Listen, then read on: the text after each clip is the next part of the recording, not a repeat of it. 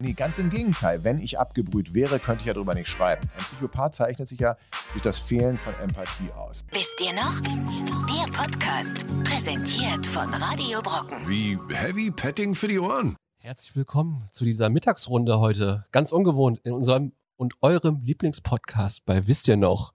Martin ist da. Guten Tag. Ich bin wieder aus dem Urlaub da. Ja, Ihr habt mich, braun übrigens, ihr gebrannt. habt mich übrigens sehr gut vertreten letzte Woche. Danke dafür dann nochmal. Danke für die Sterne nochmal. Ja. Und äh, wir, wir haben noch einen Platz in der Mitte frei heute. Ja, ist ganz kalt und irgendwie habe ich eine Gänsehaut. Wer ist denn das? Wir haben nämlich heute für euch da draußen einen Stargast. Ihr dürft auch gerne Fragen stellen. Lasst den Chat brennen heute. Äh, wir haben heute live zu Gast für euch Sebastian Fitzek. Alle, die Sebastian Fitzek nicht kennen, schämt euch. Äh, also ähm, wer Bücher liest, äh, ist garantiert schon mal über seine Titel gestolpert. Ähm, aber wenn man seine Bücher gelesen hat, dann traut man sich auf jeden Fall nachts mehr nicht mehr allein in den Wald oder hat auf jeden Fall gewisse Probleme damit, an dunklen Orten vorbeizugehen. Heute wollen wir mal gucken, äh, gibt es da irgendwelche Strategien? Ähm, die man als, als, als Autor von solchen gruseligen Thriller-Romanen hat, um quasi seine eigene Angst loszuwerden. Und wir wollen mal schauen, was gab's für, für Thriller, womit sind wir groß geworden, was waren deine Idole, was waren deine bewegendsten äh, sozusagen Lesemomente in dem Genre und hast du auch noch Schiss, wenn du was gelesen hast. Ja, sehr, sehr gerne. Äh, es klingt nach einem sehr äh, spannenden Programm. Willkommen, Sebastian Fitzek. Herzlichen Dank. Du bist doch natürlich nicht ohne einen Anlass hier, sondern du hast gerade äh, quasi ein neues Buch veröffentlicht oder auch Hörbuch jetzt Richtig. natürlich verfügbar. Playlist. Ja. Das äh, gibt es tatsächlich ähm, auch als Hörbuch gesprochen von dem kongenialen Simon Jäger und ähm, handelt von einem 15-jährigen Mädchen, Feline, die verschwindet auf dem Schulweg. Und dann stellt man fest, die hat offenbar ihre Playlist, die sie früher mal übers Internet gestreamt hat, verändert. Da waren mal 200 Songs drauf, jetzt sind nur noch 15 Songs drauf. Und mit diesen 15 Songs scheint sie Hinweise zu geben, wo sie ist und wie man sie finden kann. Kriegt eine Gänsehaut. Die Musik entscheidet über Leben und Tod, habe ich gehört. Richtig, genau. Also Musik war ihr Leben, jetzt entscheiden 15 Songs darüber, wie lange es noch dauert. Perfekt für bisschen noch. Da hat ja auch jeder so einen Song im Kopf, der sein Leben mal verändert hat, aber ob es über Leben und Tod bisher entschieden hat. Kennst du einen Song, der über dein Leben und Tod schon mal entschieden hat? Äh, fantastisch 4 die da. Ganz schon. Warum? Wie, wie, wie, Keine? Ahnung. Ach so.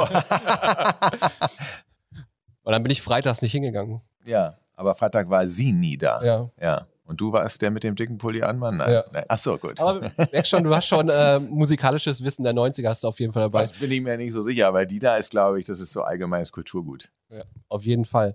Ähm, wie weit ist denn so ähm, für dich privat so Musik ein großes Thema jetzt, um das in Verbindung zu bringen mit, mit einem Roman quasi? Also ein sehr großes Thema. Also äh, erstmal generell privat, weil ich, ich wollte ja Musiker werden. Wollte ja Schlagzeuger habe ich gelesen. Das stimmt. Also ich habe mir das falsche Instrument dafür ausgesucht, wenn man irgendwie mal auf einer Bühne gesehen und umjubelt werden will, weil ich war auch immer hinter der Batterie versteckt. Wir haben es mal bis ins Quartier Latin geschafft. Das ist heute der Wintergarten. Das war unser größtes Konzert und ähm, in den 90ern hört es dann äh, schon wieder auf. Ähm, und ich habe immer probiert, irgendwie durch die Hintertür dann doch ins Musikgeschäft zu kommen. Als Lehrerkind hatten wir keine Kontakte äh, zu Plattenlabels oder weiß der Geier was. Und so Streamingdienste gab es ja noch gar nicht. Selber was hochladen auf Was? YouTube, ähm, alles, äh, das, das, man, man war halt tatsächlich abhängig davon, einen Plattenvertrag zu bekommen und den haben wir nicht gekriegt. Obwohl wir gar nicht so schlecht gewesen sind, glaube ich. Also zumindest die anderen, die waren echt gut. Ja, und, äh, und, und dann habe ich mir immer wieder die Frage gestellt, ob ich nicht meine eine Leidenschaft, nämlich das Schreiben, dann mit der anderen äh, der Musik verbinden kann. also warst du schon früh sozusagen der, der auch die Songs oder so geschrieben hat oder der mit Einfluss Also genommen hat? oder? mitgeschrieben. Ich habe ein Klavier gehabt schon sehr früh und habe dann noch geklimpert und ähm, hatte dann Harmonien und, und, und ein paar Textansätze und die habe ich dann Benny, unserem Keyboarder, gegeben und der hat das Ganze dann mal wirklich mit Sachverstand bearbeitet und dann kamen Jacques und Jörg dazu, Gitarre und, und Bass und wir hatten ständig wechselnde Sänger und Sängerinnen. Ähm, und äh, das war meistens so, dass wir Irren geprobt hatten und dann ist der Sänger ausgestiegen. Die, die waren nämlich immer richtig verdammt gut, die Sänger oder Sängerinnen, und die, die haben dann den Absprung geschafft und wir nicht. Das ist immer das Schwierigste. Also, ich war auch mal Schlagzeuger und wir Ja? hatten auch nie einen Sänger, aber wir waren auch nie an dem Punkt, ein Label zu bekommen, weil wir einfach alle schlecht waren. Ach so, ja. Das Aber bei uns ist auch andauernd deswegen der Sänger ausgestiegen. da war ich dann. Ich war immer der Sänger in der Band. Stimmt, aber wirklich? er, er der, der Schreier. der Schreier, achso, Der Schreier. Was, habt ihr, was habt ihr gemacht für äh, Ähm, Hardcore. Hardcore? Okay, da muss man ja schreien. Machen, ne? Aber da muss man auch gut. Schlagzeug Ja, ja. spielen können Mhm. für um, ordentlich ähm, Double Bass. Ich äh, damals ja, aber Ja, cool. auf sehr, sehr niedrigem Niveau. Ja, nee, ja Double Bass habe ich nie gemacht. Aber ich, hab, ich war mehr so der Funk-Pop. Also ich glaube, wir hätten jetzt da musikalisch nicht so zusammengefunden, aber, aber zwei Schlagzeuger ist ja auch eher selten. auf der Na, die Bühne. Pudis sind mal aufgetreten, das weiß ich noch, mit ihren ganzen Kindern. Äh, und da sind irgendwie vier Schlagzeuger in der äh, Truppe mit drin und da waren im Hintergrund dann vier Schlagzeuger. Hat mich äh, nachhaltig beeindruckt, war auch in den 90ern. Aber stimmt schon. Drum Bass können wir machen und Olli schreit ja die ganze Zeit. Ja, das ist doch gut. Könnte so ein Hört neues äh, Fusion-Küche ist ja auch ganz angesagt Ja. heutzutage. Können wir auf Ja. Fusion Musik machen. Das hört sich nach einem Das Konzept an. Autotune auch noch mit rein und schon ist ein Ja, perfektes Autotune ist Rezeptchen. super, da könnte sogar ich bestimmt was singen. Jetzt hast du quasi deinen dein, dein, äh, Traum durch die Hintertür verwirklicht, dadurch, Ja. dass du Haufen, äh, sag ich mal, äh, wahrscheinlich legendäre Musiker reingeholt, dass die du irgendwie kennst aus deinem Netzwerk und die Teil dieser ganzen Geschichte sind, weil diese Playlist basiert ja oder man kann mit Hilfe der Musik den Fall mitlösen. Also, das ist natürlich so wie eigentlich bei jedem Krimi oder Thriller, dass man natürlich mit zum Miträtseln aufgefordert wird. Und natürlich gibt es versteckte Botschaften in einzelnen oder in allen Songs. Ich habe jetzt nicht jeden, und das ist die Besonderheit, es gibt diese Songs wirklich. Als ich angefangen habe, über die Idee nachzudenken, dachte ich, ich, ich nehme mir bekannte Songs aus dem Internet. Bin dann auf Musikproduzenten gestoßen, dem Stefan Moos, der meinte, komm, warum fragen wir nicht mal Musikerinnen und Musiker, ob die nicht selber was dazu beisteuern wollen, also neue Songs extra dafür komponieren. Das hielt ich für sehr umfangreich, aber wir- haben dann Sony dafür gewinnen können, das Label. Vielen Dank Clemens Fieler nochmal an der Stelle, die gesagt hat, nee, komm, das machen wir. Und einige der Musikerinnen und Musiker kannte ich. Also Ray Garvey beispielsweise kannte ich. Ähm, äh, Johannes Oerding und Joris beispielsweise auch. Und zu Silbermond waren so ganz lose Kontakte und ähm, die haben auch noch sofort Ja gesagt und gesagt, ja, da wollen wir mit dabei sein. Und dann gab es natürlich welche, die ich dann über Sony kennengelernt habe, wie Beth Dito beispielsweise. Auch nicht schlecht. Ja. Auch keine Unbekannten dabei, ne? Cool Nee, Savage und Cool so. hab ich mir Savage ist dabei, äh, Marian, wir haben ähm, Tim Bensko bis auch Weiß und äh, alle Farben und also wie gesagt 15 Songs. Eigentlich sind sogar 16 Songs, aber diese 15 Songs ist auch kein Soundtrack. Also jetzt nicht so, dass ich gesagt habe, ich brauche jetzt irgendwas, wo was mit Mauern ist und dann zu Lotte gegangen bin und gesagt habe, mach mal irgendwas mit dem Labyrinth, sondern ich habe über das Buch erzählt und das Hörbuch erzählt und dann haben die sind die davon inspiriert worden ähm, und haben dann, wie Silbermond, einen Song geschrieben, der Milliarden heißt. Und das hat mich dann wieder inspiriert, den Song zu nehmen und in, in das Buch äh, in einer Form, einer Rätselform auch mit, mit einzubauen. Das war so keine Einbahnstraße. Es gibt aber einen einzigen 16. Song, der ist tatsächlich ein Soundtrack-Song, der heißt Playlist, wenig verwunderlich, wird von einem Freund gesungen von mir, Bartome. Ich, eigentlich ist es ein sehr schönes Liebeslied. Ähm, aber er war so äh, leichtsinnig, mir etwas Raum zu geben und ich durfte etwas reinsprechen. Was Böses gemacht Ja, und, und dann habe ich so zwischen den Refrains so nur vier oder fünf Sätze gesagt und die haben den Charakter dieses Songs, Playlist, dann doch ein bisschen verändert. Kann man auch überall hören, also YouTube und Streamingdienste gibt es natürlich noch auf, auf CDs. Also man kann sozusagen sich an der Mucke entlanghangeln und den. Ja. d- d- äh, Also das machen die Ermittler im, im, im Hörbuch, äh, machen das. Alexander äh, Zorboch, Alina Grigorjew, die hören sich diese Mu Musik an und, und, und, und denken, Mensch, das muss doch irgendwie, das sind sehr visuelle Texte, hat viel mit Augen zu tun und was man nicht sehen kann, Dunkeln, Labyrinth, Mauern, unten. Ähm, also das sind so erste Hinweise und dann müssen sie die Songs aber noch im Gesamten betrachten. Gehen natürlich auch häufig auch in die Irre, ne? Also da kann man ja, in, in, man weiß es ja, also ein Song, du hast einen Song und jeder interpret- interpretiert was anderes rein. Ja. Und wer es zu anstrengend findet, sozusagen ein Buch zu lesen und nebenbei immer bei irgendeinem Streamingdienst die Songs anzuhören, der Braucht kann nicht. sich einfach das Hörbuch anhören bei Audible. Genau. Da gibt es das ähm, und Aber da ähm, gibt es jetzt auch nicht die Songs dazu. Man muss auch, man muss ganz, äh, äh, man muss auch nicht äh, irgendwie was unterbrechen oder sowas. Man versteht das gesamte Hörbuch auch ohne die Musik. Genauso wie man auch die Musik hören kann und sagen kann, die Fitzek mag ich nicht. Aber Cool Savage, Erlkönig finde ich super. Das ist ein geiler Track. man kann ja auch quasi die ganze Nacht einfach durchhören. Neun Stunden oder so geht das Hörbuch, so acht Stunden und ein bisschen habe ich gelesen. Ja? Ja? Und sich damit die ganze Nacht versauen sozusagen, indem man nur noch Angst hat, irgendwas zu machen. mich schon. ja, versauen, oder? Aber auf jeden Fall scheint es ja zu funktionieren. Ich habe vorhin nochmal geguckt, sozusagen in Vorbereitung auf den Podcast, da sind schon äh, über, also fast 2000 äh, Richtung 5-Sterne-Bewertung bei Audible, also scheint ja auch anzukommen. Du bist ja auch, also was ich eigentlich sagen wollte, diese 15 Musiker, ähm, die dazu be zu bewegen, für ein neues Projekt extra äh, Songs zu schreiben, das macht ja auch nicht irgendwer. Ne? Also wie gesagt, jemand, der bis jetzt nicht weiß, wer Sebastian Fitzig ist, in den letzten fünf Jahren habe ich gelesen, der meistverkaufte deutsche Buchautor. Mhm. Also Ja. jedes Buch ein Bestseller. Wie geht man denn damit um?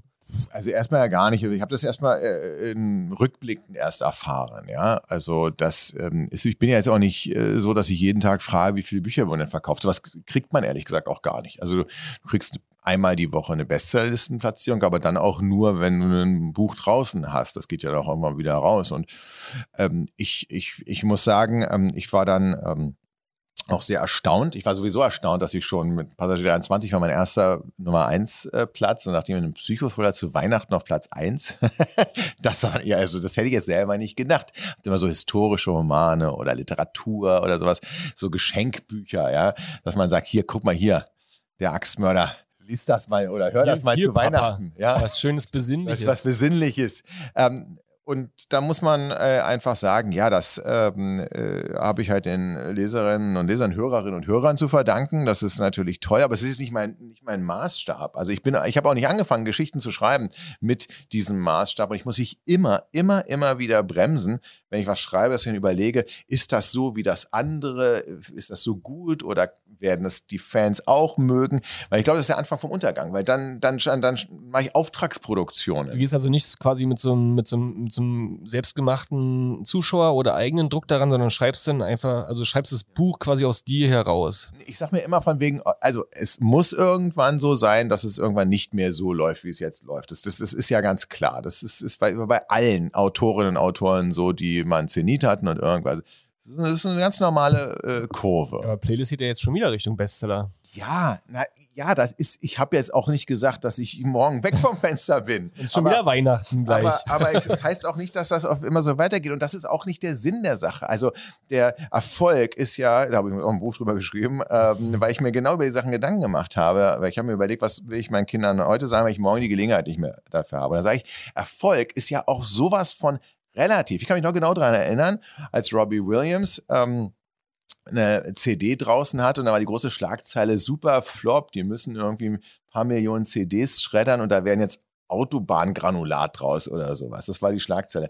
Aber der hatte immerhin noch, glaube ich, ich weiß nicht, zwei oder drei Millionen hatte der schon verkauft, ne, von der. Also wenn jetzt heute irgendein Newcomer zwei oder drei Millionen CDs verkaufen würde, dann wäre der der gehypteste Superstar ever. Das ist immer die Messlatte, ne? Aber Robbie Williams hat halt, der, aber, und das kann es ja nicht sein. Es kann ja nicht immer nur höher, schneller weitergehen. Ich meine, daran krankt ja auch ähm, unser Wirtschaftssystem, daran krankt ja alles, dass wir äh, denken, wir müssen, wir müssen immer neue Rekorde brechen, anstatt sich zu, äh, zu freuen und zu sagen, wie beispielsweise der erste letzte Tag habe ich geschrieben, ist ein Buch, das ist eine Komödie, da habe ich auch drauf geschrieben, kein Thriller. Und ähm, das ist jetzt, das, das war auch äh, äh, äh, glücklicherweise lange auf eins, aber das ist jetzt jetzt von den Verkaufszahlen nicht so zu vergleichen wie mit meinem Psychosphären. Logischerweise, weil es ist was ganz anderes. Trotzdem haben sich wahnsinnig viel darauf eingelassen und ich kriege so viel positive Post nach dem Motto, vor allem von Männern. Endlich kann ich die auch mal lesen. Ich habe dich auf meinem Schra Nachttisch, hat meine Frau dich immer und diese liest immer dieses gruselige Das Zeug. ist so ein Phänomen, das, Das ist so ein immer Phänomen. Frauen vor allen Ja. Dingen, aber stimmt, wenn ich so überlege, wir Habe haben ich auch von vielen immer. von den Kollegen, wo der Name gefallen ist, wo dein Name gefallen ist, waren Ja. fast immer weibliche Personen. Also das ist natürlich sowieso so ein Gesetz der Masse deswegen, weil fast in allen Genres mehr Frauen als Männer lesen. Das Aber ist, da, da haben wir ja das Hörbuch dann am Ende sozusagen. Männer können sich dem Thema jetzt auch widmen, indem sie einfach hören im Stau. Einfach hören beispielsweise, genau. Ähm, oder sie wollen es auch nicht so gruselig und deswegen war das, äh, das und ich muss ganz ehrlich sagen, das ist doch toll. Einfach eine Reaktion zu bekommen von jemandem äh, und dann ist es am Ende doch fast egal, wie oft es sich verkauft. Ich will eigentlich nur einen Maßstab, es soll sich so gut verkaufen, dass ich noch ein zweites schreiben darf. Also mittlerweile ein 21. oder 22. Weil das ist nicht selbstverständlich. Das ist schon völlig unwahrscheinlich, dass du überhaupt ein Buch oder Hörbuch herausbringen darfst, dass du einen Verlag findest. So wie wir äh, keinen Plattenvertrag bekommen haben. Ich habe wahnsinniges Glück gehabt, dass ich einen Verlagsvertrag bekommen habe. Dass es dann auch noch so gelesen wird, dass äh, die Leute sagen, ja, ist okay, der kriegt noch eine zweite Chance. Das ist noch unwahrscheinlicher. Und, und das ist halt das, das Tolle. Mein einziger Maßstab ist, dass ich sozusagen noch weiter schreiben darf. Ja, und, äh, du hast recht mit der These, mit dem, dass es zu gruselig ist. Also ich habe ja auch mal angefangen, sozusagen deine Augenbücher äh, zu lesen. Es war mir Ja. auch wirklich, ich bin jetzt bei Pupsi und Stinky Ja, erstmal Pupsi ge- und Stinky beispielsweise, da haben wir doch auch einen Nenner. Ein Kinderbuch. mit meiner, mit meiner Tochter letztens gehört sozusagen und das war dann auch okay. So habe ich meinen Zugang zu Da dir kommt aber am gefunden. Ende auch so ein böser Wolf. Oh ne? Gott, nicht spoilern bitte. Wir sind noch nicht am Ende. Ihr seid noch nicht am Ende. Wir sind Ne? Ich beide sage, vorher so einen ganz, ganz kleinen Thriller-Moment ähm, kann ich da, konnte ich mir Oh nicht nein, verkneifen. nein. Also das ist aber äh, immer so ein bisschen natürlich auch das, was dich begleitet, ja, dass du immer dann so ein bisschen so ein bisschen eine Ecke reinbringst. Also wenn alles super schön ist und romantisch, kommt Sebastian Fitzek an und macht ein bisschen Blut mit rein oder irgendwas Böses. Es ist halt, es ist einfach die Gegensätze, die tatsächlich einen faszinieren. Ja, der, der Blick hinter den Kulissen. Wenn ich an einem schönen Haus im Grunewald vorbeifahre, guck, probiere ich halt gedanklich natürlich hinter die Fassade zu gucken. Also die fange jetzt nicht an, da im Garten rumzukrauchen und durchs Fenster zu spionieren. Da ist schon wieder dieser Fitzek bei Das- uns im Garten. kommt schon wieder, nein, das ist alles safe bei uns. Nein. Nikolaus, die kenne ich jetzt alle. Genau, ne? die kennen wir alle. Der, der Night Stalker, der dadurch ähm, über die Rehwiese rennt. Nein, das ist ähm, äh, nicht so, sondern ich habe aber schon gedanklich natürlich die, die Frage, ist, ist hinter der Fassade genauso schön wie davor? Und mich, mich reizt so eine, so eine Diskrepanz eigentlich. Ja, ja. Sebastian, wenn du diese ganzen gruseligen Sachen schreibst, verarbeitest du damit was? Und wie geht's dir? Also, wie schreibst du solche doch super, ganz schön wirklich bösen Sachen? Wenn man sich da so reinliest, das ist schon, ist schon harter Tobak teilweise, ne? Also, gerade Ja, teilweise. Aber eigentlich im Grunde äh, genommen ähm, ist natürlich der Blick in eine Zeitung harter äh, Tobak und, äh, und der Blick in der Zeitung deswegen harter Tobak, weil wir meistens nur die Schlagzeile haben und danach überhaupt nicht mehr wissen, warum hat der oder das gemacht. Wir kriegen ja meistens Fragezeichen. Ne? Wieso ist das so passiert? Warum? Und wenn wir keine Antworten bekommen, dann tendieren natürlich auch die Menschen das merkt man ganz deutlich in der heutigen Zeit zu Verschwörungstheorien, weil irgendwas, wir, müssen, wir brauchen eine Geschichte, ja. Und ich habe als Autor natürlich die Möglichkeit, auch eine schreckliche Schlagzeile aufzugreifen, sie erstmal zu beleuchten. Dadurch wird es intensiver, da wird es vielleicht auch noch schrecklicher, weil man mehr Details bekommt. Aber ich habe auch die Möglichkeit, das zum Guten zu wenden. Denn das ist natürlich das Unrealistische. Das wissen wir, wenn jemand 48 Stunden verschwunden ist, ist die Frage, ob er oder sie, ob er oder sie wieder auftaucht, natürlich ist eher eine ungünstige Prognose. Ich habe die Möglichkeit, Leute auch noch nach Jahren wieder auftauchen äh, zu lassen, also auch ein, ein, eine tragische Ausgangssituation zum Happy End zu führen. Das ist eigentlich das Schöne an, an meinem Beruf. hast du Happy Ends in deinen Büchern? Also so Also ich würde schon sagen, dass ich ähm, Happy Ends habe in dem Sinne, und zwar realistische Happy Ends. Deswegen ist das Realistische am Horrorgenre. Ja, beim Horror ist es doch meistens so, man, man denkt, die Gefahr, das Monster, das Böse ist besiegt, ja, und das Alien ist ausgemerzt und da merkt man schon irgendwie ganz in der hintersten dunklen Ecke des Raumschiffs, kurz vorm Abspannen, da blubbert dann doch nochmal irgendwas. Also die Saat des Bösen, die ist nicht weg, äh, sondern, und das ist natürlich auch, das wird es auch nicht geben. Wir werden keine Handlung auch in der Realität haben können, die das Übel und das Böse für immer eliminiert. So auch nicht in einem, in einem guten Roman. Das heißt, die Hauptkonflikte sind gelöst. Das Held hat obsiegt und die Gefahr ist gebannt, aber nicht auf Dauer. Das heißt, dass das Böse noch aufblitzt und nicht völlig eliminiert ist. Das ist also so ein Semi-Happy End bei mir. Also gibt es da noch, äh, also die- diese, diese Playlist ist ja auch äh, eingebunden in, in, in diese Augengeschichte irgendwie, ne? Die Alina taucht wieder auf und so, Ja, also- aber es endet nicht mit Playlist, also da ist immer noch, da blubbert noch was im Hintergrund. Nein, da muss ich ehrlich gesagt sagen, es ist halt nicht Friede, Freude, Eierkuchen. Also der, der ist strahlender Held, der in den Sonnenuntergang äh, reitet äh, mit äh, seiner äh, Geliebten auf dem Sattel, ähm, sondern also äh, Zorbach geht da ganz äh, ist, ist, ge- ins Gegenteil, muss man sagen. Und auch die Heldin, ähm, die Aldina, ist alles andere als eine, eine zufriedene, obsiegende Heldin. Ähm, gleichwohl ist der wesentliche Konflikt gelöst. Aber natürlich bezahlen wir immer einen Preis für das, was wir bekommen. Und die müssen leider doch einen sehr, sehr hohen Preis bezahlen, die beiden. Oh Gott. Was hat dich denn eigentlich so äh, in deiner äh, Laufbahn bis jetzt am, am inspiriert in Sachen Filmkunst, äh, Ja. Musik oder auch Schriftsteller? Auch viel. Viel. Also wenn ich, wenn ich da mal zurückdenke, äh, dann fing alles an, was mein Gruselhirn getriggert hat. Da gab es so in der, in der Präge-Jugendzeit einige Sachen. Mein Vater, der hat mir viel von Edgar Allan Poe äh, vorgelesen. Der, der Rabe ist nach wie vor eins meiner Lieblingsgedichte. Er hat mir viele von wahren, eigentlich True Crime, da gab es auch schon das erste True Crime Buch, wo so wahre Verbrechen in Deutschland, so Hamann mit dem Hackebeil und sowas, da, das waren so Gruselgeschichten, die ich vielleicht zu früh auch gehört habe. Ähm, Aktenzeichen XY habe ich definitiv zu früh gesehen. Stimmt, das war ja die komplett True Crime traumatisiert. unserer True Zeit. Crime Hochburg. Ja, also das ist ja die erste äh, äh, True Crime Sensation im deutschen Fernsehen eigentlich. Und ich dachte immer, dass ich entführt werde danach, weil ich immer, das war so realistisch. Mhm. Und es sah dann auch auf den Parkplätzen genauso aus wie auf den Parkplätzen in der Aktenzeichen XY.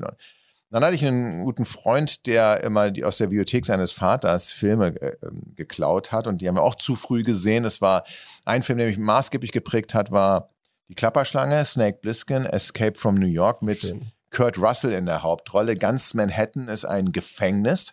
Ähm, man sieht auch Manhattan, aber es ist kein Licht dort und da im World Trade Center stand noch, da müssen die mit dem Segelflieger landen und Und in dieses Gefängnis quasi in Manhattan stürzt der amerikanische Präsident mit seiner Maschine ab und nur Kurt Russell kann ihn rausholen, hat 48 Stunden, glaube ich, Zeit.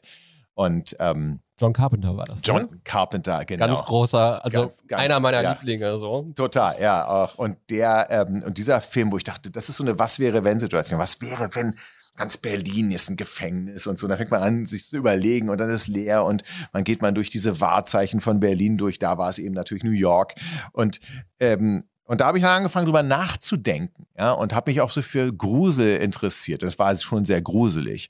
Ähm, und dann habe ich ähm, Stephen King gelesen, ganz klar, wie so viele als Kind der 80er. Ähm, und weiß eben noch, wie ich S gesuchtet habe oder Sie oder äh, Friedhof der Wie hat der kleine Kuscheltiere. Sebastian denn solche Bücher gelesen? Wir sind ja hier bei Wisst ihr noch und feiern so schöne Kindheitserinnerungen. Also wie kann man sich das vorstellen? Schön mit Ja. unter der Bettdecke mit Taschenlampe Also oder? so war es erst gesagt gar nicht, sondern es war ähm, im Bett, definitiv. Ich habe ähm, Comics mit, äh, im Bett mit der Taschenlampe gelesen, weil meine Eltern, mein Vater Deutschlehrer, später Schulleiter, meine Mutter auch Deutschlehrerin, die fanden jetzt also Comics nicht ganz so hip, aber ähm, äh, äh, fand ich trotzdem. Das habe ich, das habe ich schon noch äh, gesehen. Aber später dann, wo ich wirklich jeden Stephen King haben musste und froh war, dass die so dick auch waren, dass man so wirklich lange was davon hatte. Ähm, diesen, ähm, die habe ich dann, ich habe ähm, tatsächlich war das so ein Ritual. Ich bin zum Schlagzeugunterricht gefahren. Auf dem Rückweg vom Schlagzeugunterricht habe ich mir etwas, was es überall nicht mehr gibt, leider, nämlich eine Tüte Peng-Chips geholt. Ähm, Chips. Peng, Peng ist, ähm, äh, ich glaube von Lorenz, bin mir aber nicht so hundertprozentig sicher. Die, die waren gef gepfeffert. Sie gab es eine lange Zeit noch, sahen die aus wie diese Schweineohren oder Mhm, sowas. mhm, Ähm, ja. Chips mit so einem Streifen noch in der Mitte, aber ohne diesen Schinkenanteil, sondern die waren einfach nur, die waren hardcore gepfeffert und wahrscheinlich war ich der Einzige, der die gekauft hat. Ich habe die aber wirklich jede Woche so ein Ding mir reingezogen. Ich habe auch damals viel Tennis gespielt, konnte das also noch. Snickers noch dazu und dann, wenn es draußen geregnet hat, fand ich super. Also war ich so ein bisschen der Bücher-Nerd. Pang Chips, Cherry Coke noch dazu. Also voll das absolut ungesunde Programm. 80 Style Kid. Ja, und habe dann ähm, Stephen King ähm, äh, gelesen. Und durch Stephen King wurde eigentlich Lesen zu meinem liebsten Hobby. Später habe ich dann eigentlich, ähm, ich habe ja Jura studiert, da habe ich alles, was mit Justizthriller natürlich angefangen von, von Grisham und Co. Ähm, äh, gelesen. Ich habe ähm, ähm, Michael Crichton sehr verehrt. Also ich war immer so ein bisschen auf der amerikanischen Schiene. Ähm, das galt ja damals auch so als super cool, alles, was aus Amerika kam. Und äh, Michael Crichton, der, der hat ja beispielsweise die Fernsehserie Emergency Room äh, äh, begründet. Ich Jurassic nicht Park auch äh, geschrieben. Äh? Jurassic Park hat er geschrieben, was ein absolut, also die Verfilmungen sind okay, Blockbuster-mäßig, aber das Buch ist ja wahnsinnig philosophisch auch, ne, was eigentlich mit der Frage beschäftigt, schaffen wir Menschen es eigentlich die Natur in irgendeiner Art und Weise zu handeln oder, oder vergessen wir nicht immer, immer Bis irgendetwas? jetzt noch nicht ganz gelöst, die Frage. Ja, die ist natürlich nicht, nicht gelöst. Und dass wir uns immer anmaßen, wir greifen die Natur ein und wir wüssten über die Folgen Bescheid, weil wir das analysiert haben. Und der macht ja am Beispiel dieses Jurassic Parks deutlich, Mhm. dass man, ähm, man kann die Dinosaurier zwar wissenschaftlich wieder, wieder klonen, aber du wirst sie nicht beherrschen können. Du kannst die Natur nicht beherrschen. Und hat mit Entropie und allem drum und dran äh, zu tun. Tolles Buch, total vielseitig. Er hat auch den großen Eisenbahnraub geschrieben. Das ist ein historischer Roman. Ähm, und dann dann ging es zu Tom Wolfe, Fegefeuer der Eitelkeiten, ähm, was das Erzählerische und, und, und, und, und. Also es ist ähm, das aller, allererste Buch, wenn ich wieder zurückspringe, war Michael Ende, die unendliche Geschichte, was so ein bisschen die Welt der Fantasie für Ja, mich aber hattest du, hattest, hattest du auch so eine Sache? Also, wenn du früher als Kind dann äh, äh, S und sowas gelesen hast, ich meine, was hat das mit dir gemacht? Hast du denn Licht angelassen beim Schlafen? Konntest du überhaupt einschlafen? Was hat's mit dir gemacht, wenn du äh, nachts irgendein Geräusch gehört hast, was du nicht einordnen konntest? Also, Ja, so ein Grusel ist ja eigentlich auch ein Gefühl, was wir aktiv suchen, aus einem einfachen Grund, weil wir, ähm, das ist so ein bisschen wie wir den Hunger brauchen, damit uns das Essen schmeckt. Ja, und im satten Zustand das köstlichste Gericht zu essen, ist halt, macht nicht so viel Spaß, wie wenn man schon, also also kann, man kann warm, also keiner soll in Tage, irgendeiner Art und Weise hungern. Das soll jetzt nicht irgendwie geschmacklos kli- klingen, sondern ich meine einfach nur, dass man Appetit auf irgendetwas hat. Oder dass natürlich es toll ist, aus der Kälte sich vor einem Kamin zu setzen, anstatt sich im Hochsommer vor einen Kamin zu setzen. Und es ist einfach toll, nachdem man sich gegruselt hat, sich wieder mit den Prioritäten ähm, des Lebens auseinanderzusetzen. Das ist ja so wie nach, was ich auch keinem wünsche, nach einem Autounfall, ich sage immer nach einem Autounfall, wenn man da das Glück hat, unversehrt aus so einem Wrack auszusteigen und das Auto sieht schon so aus, als ob man normalerweise gar nicht lebend rauskommt und dann, dann wird ja keiner sagen, verdammt, es regnet, ich habe heute die Wäsche nicht reingenommen, sondern der erste Gedanke wird eher sein, wie geil ich lebe, toll, dass keinem was passiert ist. Und dann überlegt man zumindest die nächsten Minuten, vielleicht sogar Wochen und Tage, was mache ich denn eigentlich jetzt mit meiner verbleibenden Lebenszeit? Man ordnet die Prioritäten neu. Das ist auch eine, wie die Achterbahnfahrt. Ich stecke in der Achterbahn nicht, um rausgeschleudert zu werden, sondern um das Gefühl zu haben, den Thrill zu haben. Dann werden Endorphine ausgestoßen und all das, was danach, meine Sinne sind danach geschärft. Und ähm, das Essen schmeckt mir besser, Düfte riechen äh, besser, Freude wird wahrer, äh, besser empfunden. Wir erden uns. Das ist eine Art Ventil und so wird ein Thriller genutzt. Das heißt also, nach dem Lesen hat man seine Ängste nicht fair, aber bearbeitet.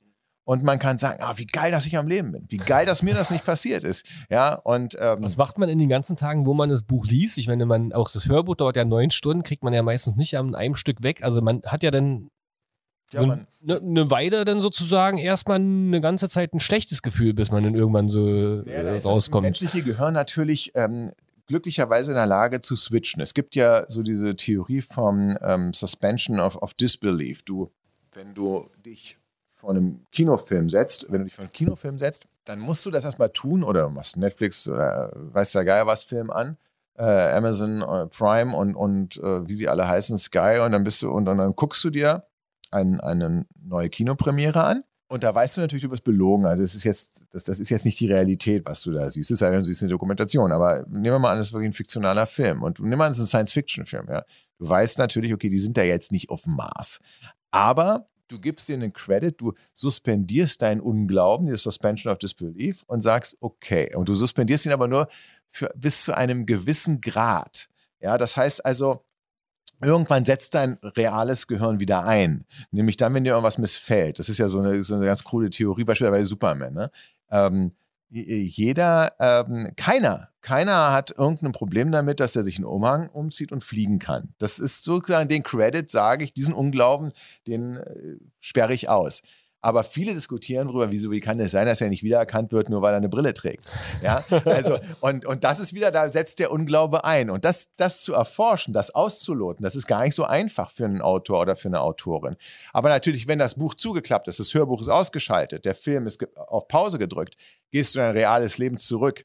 Und dann hast du, dann, du bist ja nicht mehr in diesem Buch verfangen, sondern du weißt, okay, jetzt bist du wieder im realen Leben drin. Das, äh, ja, aber ich glaube, genau wie bei dem anderen Bild, was du vorhin benutzt hast, es blubbert trotzdem hinten immer noch irgendwas, was man, also es bleibt immer ein, Rest ungutes Gefühl doch hängen. Also zum Beispiel, wenn man vor dem Schlafengehen das liest, Ja. dann schläft man auf jeden Fall mit einem unguteren Gefühl ein, wenn man äh, gerade eine unangenehme Szene gelesen hat. Oder wenn man dann, was ich früher mal machen musste, abends immer noch den Müllbeutel rausbringen Oh, muss. ja. Du hast irgendeine gruselige Geschichte gemacht. Dann Mhm. sagst du, Gott sei Dank bin ich hier zu Hause, Kamin ist an, ich gehe gleich ins Bettchen, hab quasi eine bekannte Szenerie und dann sagt Mutter zu dir, bring mal jetzt Mülleimer raus. Und du weißt, jetzt muss ich da 100 Meter an einem dunklen Baum vorbei, an der Mülltonne könnte was warten, weil ich es ja gerade gelesen habe. Ja, also ähm, ich glaube aber, dass man eine Sache da vergisst, nämlich aus welcher Situation man kommt, um dieses Buch zu lesen. Nun hoffe ich nicht, dass irgendjemand aus einer noch schrecklicheren Situation kommt und dann einem dieses Buch in die Hände fällt. ist genau andersrum. Trotzdem, der, ich krieg's vielfach gespielt, auch durch E-Mails, der Arbeitsalltag hat die Leute aufgefressen, geschlaucht. Es ist irgendeine Kacke ist irgendwie passiert. Es gab eine Krankheitsdiagnose oder jemand ist durch eine Klausur gefallen. Es ist entfernter Bekannter irgendwie verstorben oder allgemein Stress, Trennungen. Es gibt ja Millionen Gründe, weswegen man sich schlecht fühlen kann. Hauptsächlich vor allen Dingen wirklich, weil man, weil die Last und die Sorgen des Alltags irgendwie einen geschlaucht haben. Und es müssen auch gar keine Riesensorgen sein. Es kann einfach nur mal sein, dass man einfach wirklich ein bisschen erkältet ist und keine Lust hat, am nächsten Tag irgendwie zur Arbeit zu gehen und oh, Ärger mit dem Chef. Ich weiß nicht, was da ist. Und dann kriege ich ganz häufig gespiegelt, kriege E-Mails, wo drin steht, danke, ich konnte einmal abschalten. Ich war in einer so anderen Welt. Menschen, die so andere Sorgen, Probleme, so fern von mir war, dass ich das, was mir gerade nicht gefällt, vergessen habe.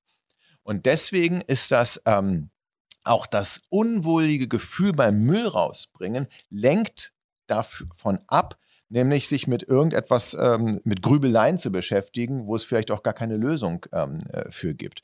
Also insofern ähm, hat ähm, dieses dieses ähm, Verdrängungspotenzial, Verdrängung ist per se nicht schlecht in der äh, Psychotherapie. Dieses Verdrängungspotenzial hat eben auch wirklich was Gutes. Ja. Aber hattest du auch, hattest du auch mal so eine Szene, dass du, dass du irgendwas irgendwo dran vorbeigelaufen bist, sei es ein Van oder ein Eiswagen immer. oder irgendwas dann, dann bist, hast du die Beine in die Hand genommen, weil, weil du sagst, oh Gott, wenn Oder, oder vielleicht kennst du dann alle Tricks aus der Situation Stimmt, rauszukommen. Das hat man vorher auch überlegt, dass du als Autor ja total abgebrüht bist mittlerweile. Nee, nee, das, nee, ganz im Gegenteil. Wenn ich abgebrüht wäre, könnte ich ja darüber nicht schreiben. Ein Mhm. Psychopath zeichnet sich ja durch das Fehlen von Empathie aus. Das heißt, er hat kein Mitleid. Der weiß, der weiß gar nicht, wenn er jemanden oder wenn sie jemanden etwas zu Leide tut, kann, kann er oder sie die Signale gar nicht deuten und weiß überhaupt gar nicht, was es bedeutet. Deswegen macht er ja die Taten.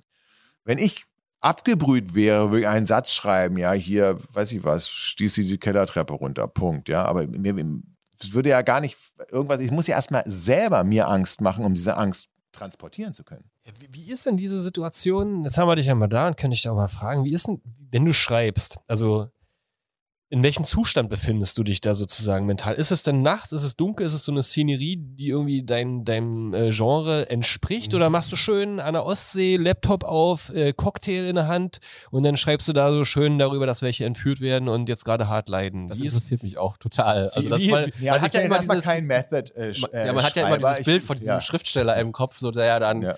Sich, der sich selbst halt Wunden so, zufügt und dann blutend schreibt oder so. Braucht man ja gar nicht Schriftsteller sagen, kann man ja auch Künstler generell Künstler sagen. generell. Ich kenne einen hat Maler, ja- der so ähm, Ja. äh, gemalt. Das heißt, Mark Rothko hätte so gemalt, dass er sich selber ähm, Wunden zugefügt hat, um den Schmerz auf die Leinwand zu bringen. So bin ich nicht drauf. Ähm, ich muss mir auch keine Axt ins Knie hauen, um zu wissen, dass es weh tut. Das reicht schon und das so funktioniert es ja auch. Jeder, der schon mal mit dem Knie gegen irgendein Tischbein gesemmelt ist, weiß, wie weh das tut und kann das dann einfach mal potenzieren, ähm, diesen Schmerz. Und ähm, man kann eigentlich immer bei seinen Empfindungen an sich selbst andocken. Nein, ich brauche erstmal eine positive Grundstimmung. Also ich brauche eigentlich eine gemütliche Umgebung mit einem schönen Ausblick.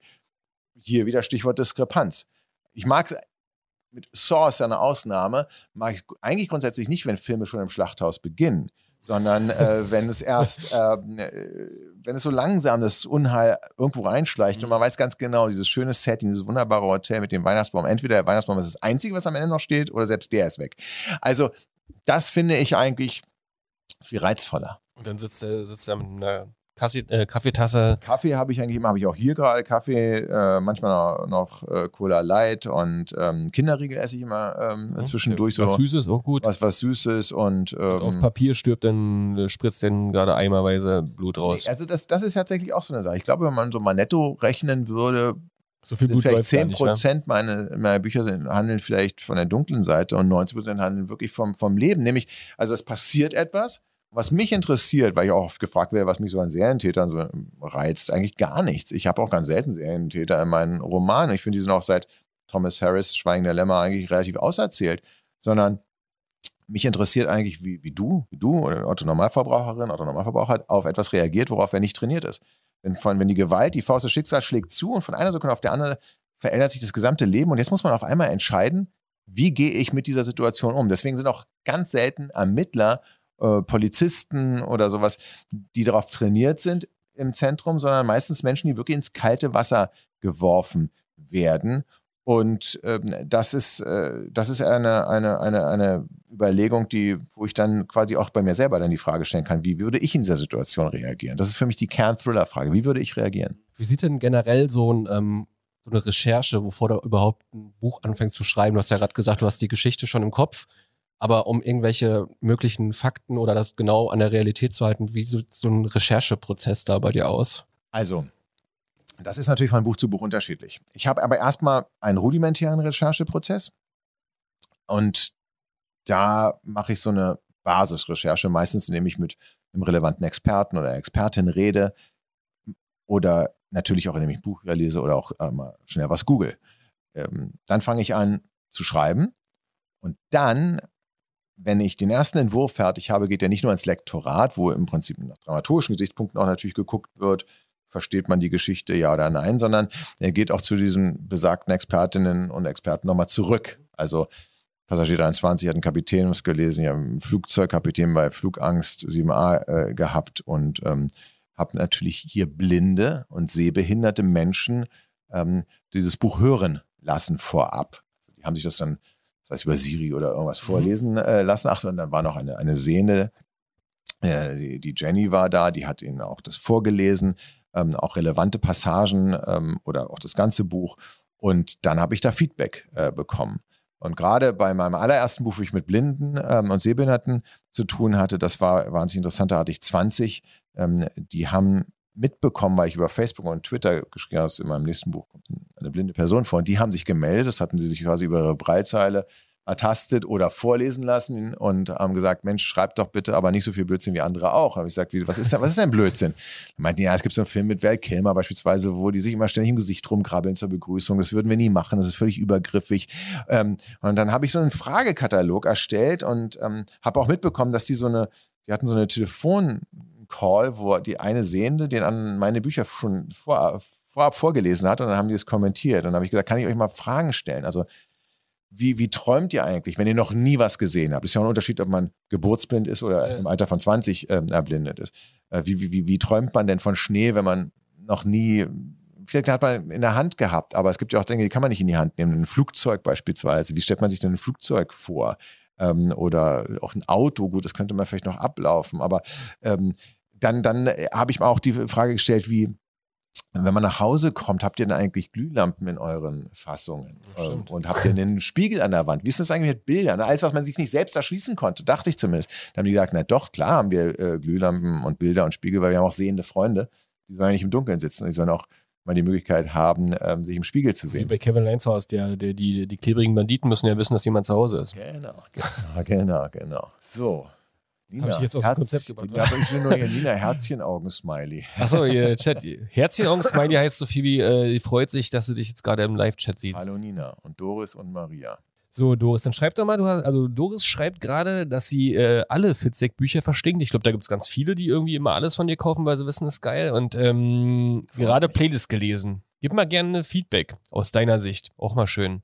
Von, der ersten, äh, von den ersten Zeilen wegfesseln, schreibt Maria. Also nur Lob hier. Gibt es auch jemanden, der es nicht so gut findet? Ja, sicher. Ist ja auch mal spannend, immer nur gelobt werden, oder? Wenn man böse Sachen schreibt. Also ganz ehrlich, ich kriege ja, ich krieg ja viel Feedback, aber vor allen Dingen kriege ich natürlich auch viel Feedback, bevor ich es veröffentliche. Also ich suche mir ja kritische Stimmen im Vorfeld, weil wenn es veröffentlicht ist, klar, dann ist es interessant, aber ich kann ja nichts mehr ändern. Also, Checkst du dann noch äh, die, die Kommentarspalten oder ähm, Also- die äh, Kritiken? ganz, ganz rudimentär, aber eigentlich nicht, weil ich eben auch weiß, ab diesem Moment sind diese Kommentarspalten und Kritiken ja nicht mehr an mich äh, gerichtet, weil kaum einer sagt, komm, jetzt schreib das nochmal neu und dann fangen die normal an zu lesen, sondern das sind ja in der Regel dann Hör- oder Kaufempfehlungen. Also und das ist ja auch die Berechtigung, untereinander zu sagen, mir hat das gefallen, deswegen, mir hat es nicht gefallen, deswegen. Und dann können sich andere danach überlegen, ob sie das Buch, das Hörbuch kaufen, hören oder nicht. Aber eine Hilfestellung für mich ist was im Vorfeld. Ich habe zwei Lektorinnen, Caroline Regine Weißbrot, die sind super akribisch, die legen Finger in jede Wunde ähm, und stellen sehr, sehr kritische Fragen. Meine Lektorin ist, ähm, mein, mein, mein, mein Agent ist der Lektor von äh, Michael Ende ähm, äh, gewesen. Der ist auch hyperkritisch. Meine Freundin Linda, ähm, die ähm, nimmt auch alles auseinander, noch kein Blatt vorm Mund. Das natürlich, ich umgebe mich nicht mit Speichelleckern und Ja-Sagern, sondern mit Leuten, die wirklich Feedback geben. Am Ende entscheide ich. Am Ende entscheide ich, ob es mir trotzdem gefällt. Wie beispielsweise, wenn wir noch der Seelenbrecher haben, viele gesagt, ich finde einen blöden Titel. Ich habe gesagt, nee, ich finde den super, den Titel, den nehmen wir so. ähm, und, ähm, aber dann, ich, ich höre mir das schon an, ja. Und das ist auch ganz wichtig. Das ist übrigens wichtig für alle, ja. Ähm, ich weiß nicht, wie ihr damit umgeht, wenn ihr kritisiert wird, äh, werdet für, für, eure, für euren Podcast oder blocken sowas. dann die Leute. Ja, blockt die Leute. Das ist eine Möglichkeit. Aber die Frage ist natürlich auch immer die Intention des Kritikers oder der Kritikerin sich anzugucken. Weil ich nehme alle Kritik an, von Leute sagen, also im Grunde genommen schätze ich und respektiere dich und ich will, dass du besser wirst. Und jetzt sage ich dir mal, was nach meinem Dafürhalten dir gut tun könnte. Das ist so ein Trainer, Mentor, Eltern, im besten Falle Lehrerin, Lehrerfunktion. Ja, falls man gute Mentoren und Lehrer und Trainer hat. Es gibt aber die Masse der Kritikerinnen und Kritiker sind eben nicht an mich gerichtet oder ausschließlich auf sich selbst bezogen. Die wollen ihre Einschaltquote im Fernsehen hochbringen, die wollen die Klickrate ihres Blogs hochbringen, die wollen auffallen, deswegen schreiben sie auch wahnsinnig pointiert natürlich. Sie machen es für sich. Das ist auch völlig legitim und das kann auch jeder natürlich machen. Aber wenn man sich das dann zu Herzen nimmt, richtet man sich nach Menschen, für die man eigentlich egal ist, weil die, die, die, die sind, die, die haben jetzt nicht gesagt, sie, sie, ihr Herzblut ist jetzt, den Fitzek zu unterstützen oder zu fördern, sondern sie wollen in sich selbst investieren. Können sie machen, aber da muss man eben aufpassen, nach wem man sich dann ausrichtet. Ja, das Problem haben wir ja bei Social Media in dem Feld, in dem wir unterwegs sind, auch jeden Tag und äh, Genau. lustig, darauf reagieren, wissen, wer man ist. Trotzdem natürlich sozusagen, wie du schon sagst, konstruktive Kritik. Ähm, Muss- muss man annehmen, immer- beherzigen, immer annehmen. eventuell mit einfließen lassen, aber am Ende muss man auch so ein bisschen dick Eier haben und sagen, ist ja mein Produkt. Ja, vor allen Dingen, es ist natürlich auch ein Unterschied, ob ich jetzt eine, eine Currywurst herstelle, die ich auch sehr gerne esse, und dann kommt jemand und sagt, also pass mal auf, da muss ein bisschen mehr Pflaumenmus in die Soße. Haben wir Augen rein. Ja, so und genau. Dann sage ich, na gut, okay, wenn sich das besser verkauft, mir schmeckt es jetzt nicht so, aber da mache ich halt ein bisschen mehr Pflaumenmus drin. Aber das bin ich ja nicht. Ich bin ja kein Auftragsdienstleister, sondern ich habe ich, ich habe halt angefangen zu schreiben, weil mir die Geschichte gefallen hat. Und ich respektiere jeden, der sagt, ich finde doof, ich kann es nicht lesen, ich finde es zu gruselig oder zu lasch gibt es übrigens auch, ganz viele, ne? Die sagen, die haben gerade Squid Game ge geguckt, was ist denn hier bei dir los? Da passiert ja ja nichts. So, also, ähm, oder- American Psycho geguckt oder Game of Thrones. Ich meine, da bin ich dann absoluter Waisenknabe dagegen. Zu wenig Nacke da ist was bei dir drin. Gar nicht, kein Ja. Sex oder irgendwas so. Was ist denn da los? Ja, und liegt da nochmal eine, eine Schippe ruff. So eine Mails kriege ich natürlich auch. Und dann kann ich sagen, gut, es ist ein gutes Recht und das so zu denken, aber am Ende des Tages hat mir die Geschichte dann so schon ganz gut gefallen und ich kann auch eher damit leben, dass eine Geschichte, die mir richtig Bombe gefällt, von anderen nicht gemocht wird, als dass ich dann eben die besagte Currywurst herstellen muss und mich jeden Tag zur Arbeit schleppe und sage, also das machen einige Musiker, die ich auch kenne, ne? also nicht auf der Playlist, keiner davon darauf, aber es gibt einige, die sagen, also eigentlich möchte ich dir eigentlich singen, das ist überhaupt gar nicht mein Stil, mein Genre ist gar nicht, aber, das verkauft sich so gut. Und äh, aber irgendwann mache ich das, was ich wirklich will. Und in diese Situation will ich nie kommen, möchte nie sagen, ja gut, mein Gott, also ich selber lese ich das nicht, so ist unser Fernsehen gerade dass viele Redakteure sagen, ja, also selber gucke ich mir den Mist nicht an. Ja, aber, aber die Leute schreien Zeit. Und so kann ich nicht, nicht arbeiten. Das Ich geht glaube auch, der nicht. Podcast hier ist der einzige Podcast in Deutschland, der auch das von sich sagen darf, dass wir das machen, was wir Lust haben und uns auch noch selber das angucken, oder, Olli? Das wäre ja auch schlimm, auch Ollis Sache- Mutter guckt nämlich immer freiwillig dazu. Ne? Mal Liebe Grüße. Ähm, die Sache ist ja, eine Buchtour mit Simon Jäger. Schön, dass ich unterbreche, so, ja. aber da hat Nina gefragt. Also gibt es eine Buchtour mit Simon Jäger? War die Frage. Simon ist ja ein guter Freund von mir, aber wie es mit guten Freunden so ist, wir sehen uns eigentlich kaum. Ich habe ihn letztens zum Glück auf der Playlist-Premiere wieder getroffen. Er ist auch wahnsinnig beschäftigt. Ist, also wir haben es noch nie so gehabt. Hin und wieder war mal ähm, der Star-Gast auf meinen Lesungen. Ich hoffe, dass das wieder wird. Er ist ja mit David Nathan früher oft unterwegs gewesen. Die beiden ja verrückt, die haben so Prima Vista-Lesungen gemacht. Das heißt, Leute kommen, bringen Sachen aus dem Publikum mit, so eine 30 Mal durch den Google Translator geschickte japanische Staubsauger-Gebrauchsanweisung und dann haben die das aus dem Stegreif mit verteilten Rollen vorgelesen. Zwischendurch haben sie immer einen getrunken. Wurde also immer lustiger von. Mit Alkohol geht Also, immer. wenn man ähm, die Lauscher Lounge, glaube ich, ist es, wenn man, wenn man sich, wenn man dafür Tickets bekommt, Simon Jäger, David Nathan, wenn die irgendwann wieder auf Tour sind, sage ich, das lohnt sich wesentlich mehr noch als eine Fitzek-Lesung. wann sieht man dich denn mal wieder live mit einer Lesung? Ist da was geplant?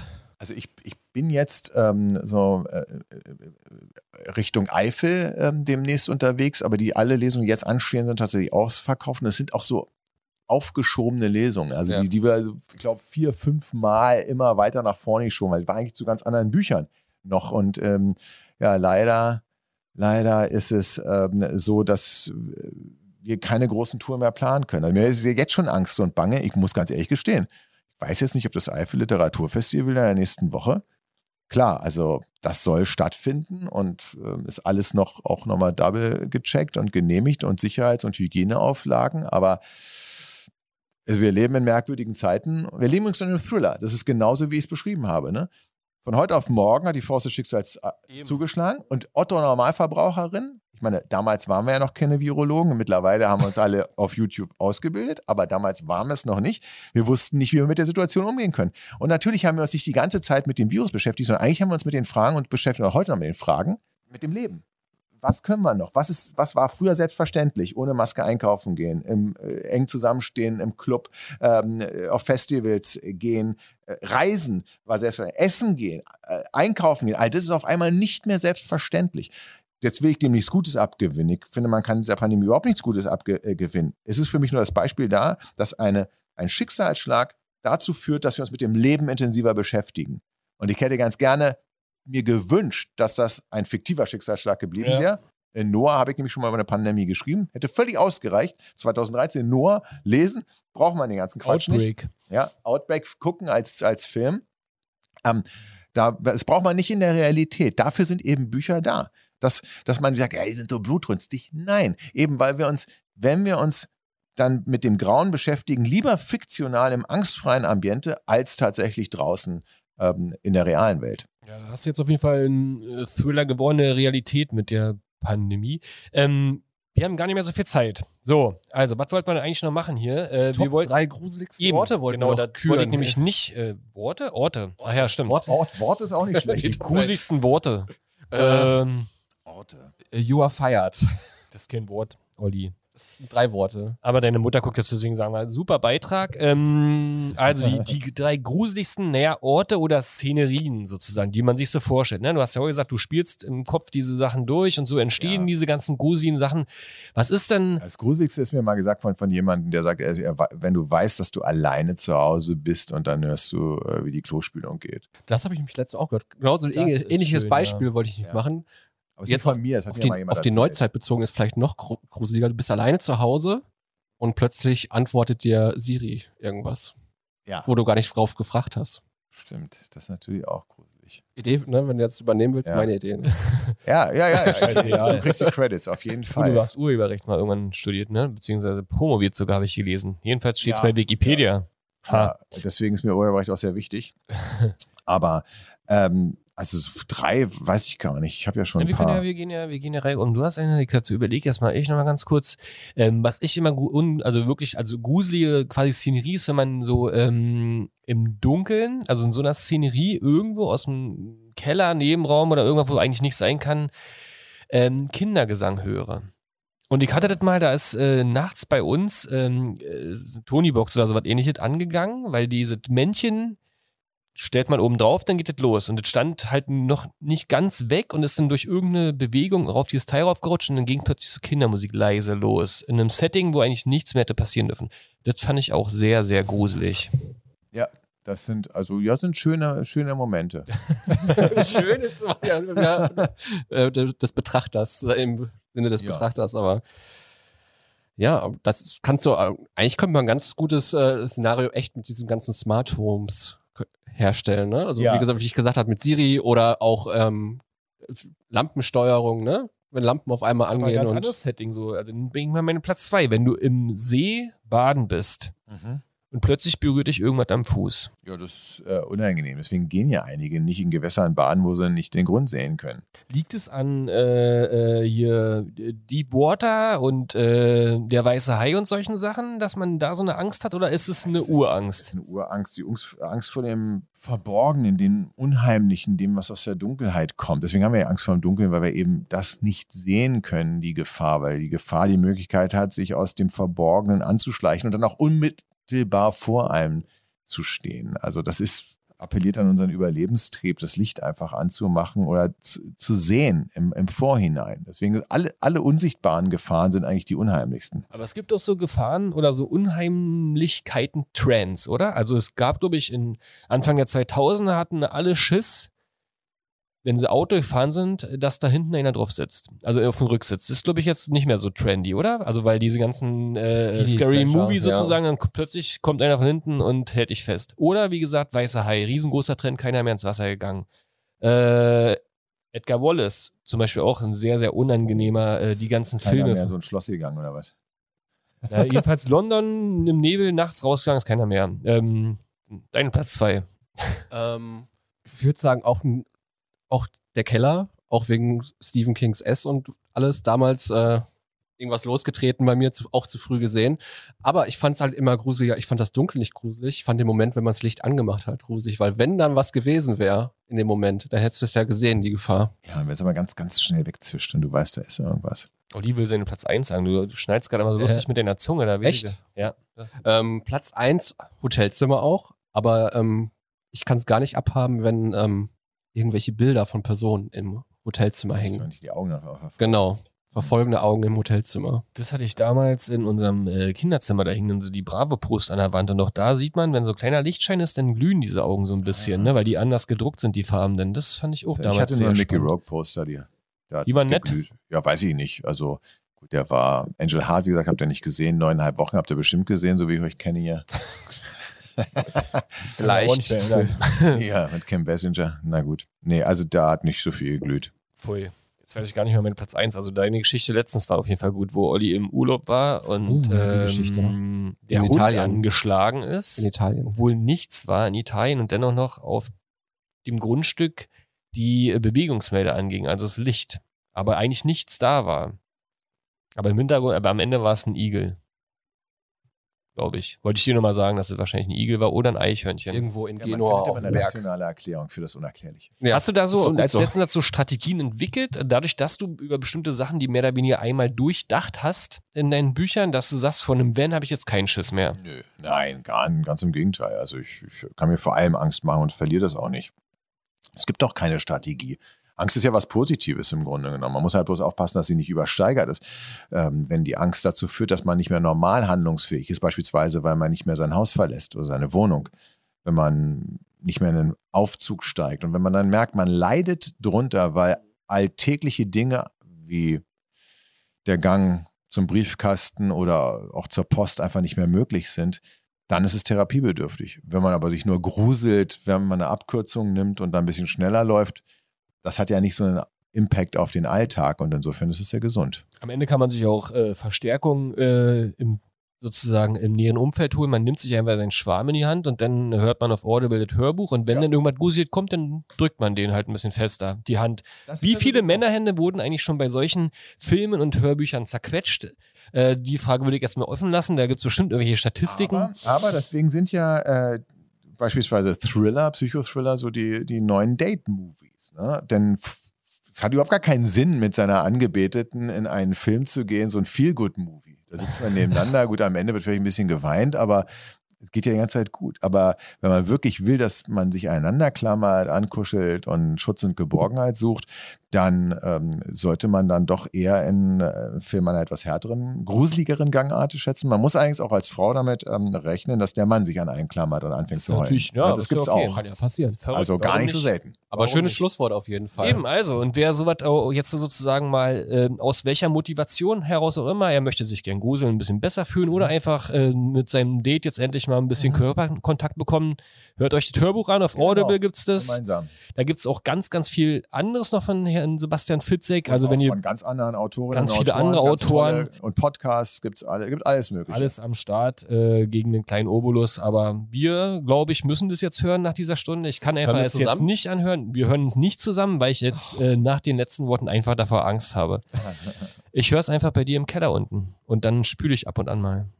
Oh oh. Vielen Dank, Ja, Sebastian, dass du da Vielen warst. Hat. Ja, großen Spaß sehr. gemacht. Ich glaube, unseren äh, Zuhörern, Zuschauern hat es auch großen Spaß gemacht. Hoffen wir mal. Hört euch das mal an und dann könnt ihr eure Meinung später nochmal unter dieses Video hier schreiben oder einfach per Post an Olli oder äh, bei Sebastian Fitzek auf den äh, Social Media Profilen mal sagen, wie hat es euch gefallen. Super. Ja, immer nur nett gemeinte Kritik, Ach, bitte. alle Konstruktiv, drauf. alle Alle drauf. Hauptsache drauf. Engagement. und wir freuen uns dann auch schon wieder. Äh, sicherlich hast du schon ein neues Projekt, haben wir nicht geschafft, drüber zu sprechen. Heute geht es ja auch Um nur um Playlist. Playlist. Playlist, Wunderbar. Playlist, Playlist, Audible, macht das. So machen wir's. Ganz liebe Grüße an alle Wissener-Fans. Äh, bis zum nächsten Mal.